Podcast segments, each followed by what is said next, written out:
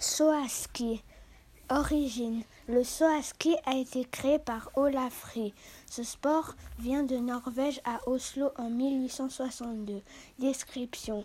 Les équipements de ce sport sont des skis, une combinaison, un casque, des lunettes et des gants.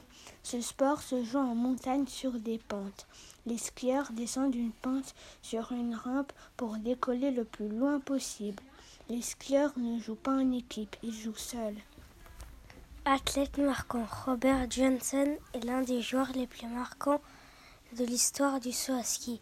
Record. Son record est un saut de 252,5 mètres. JOJ 2020.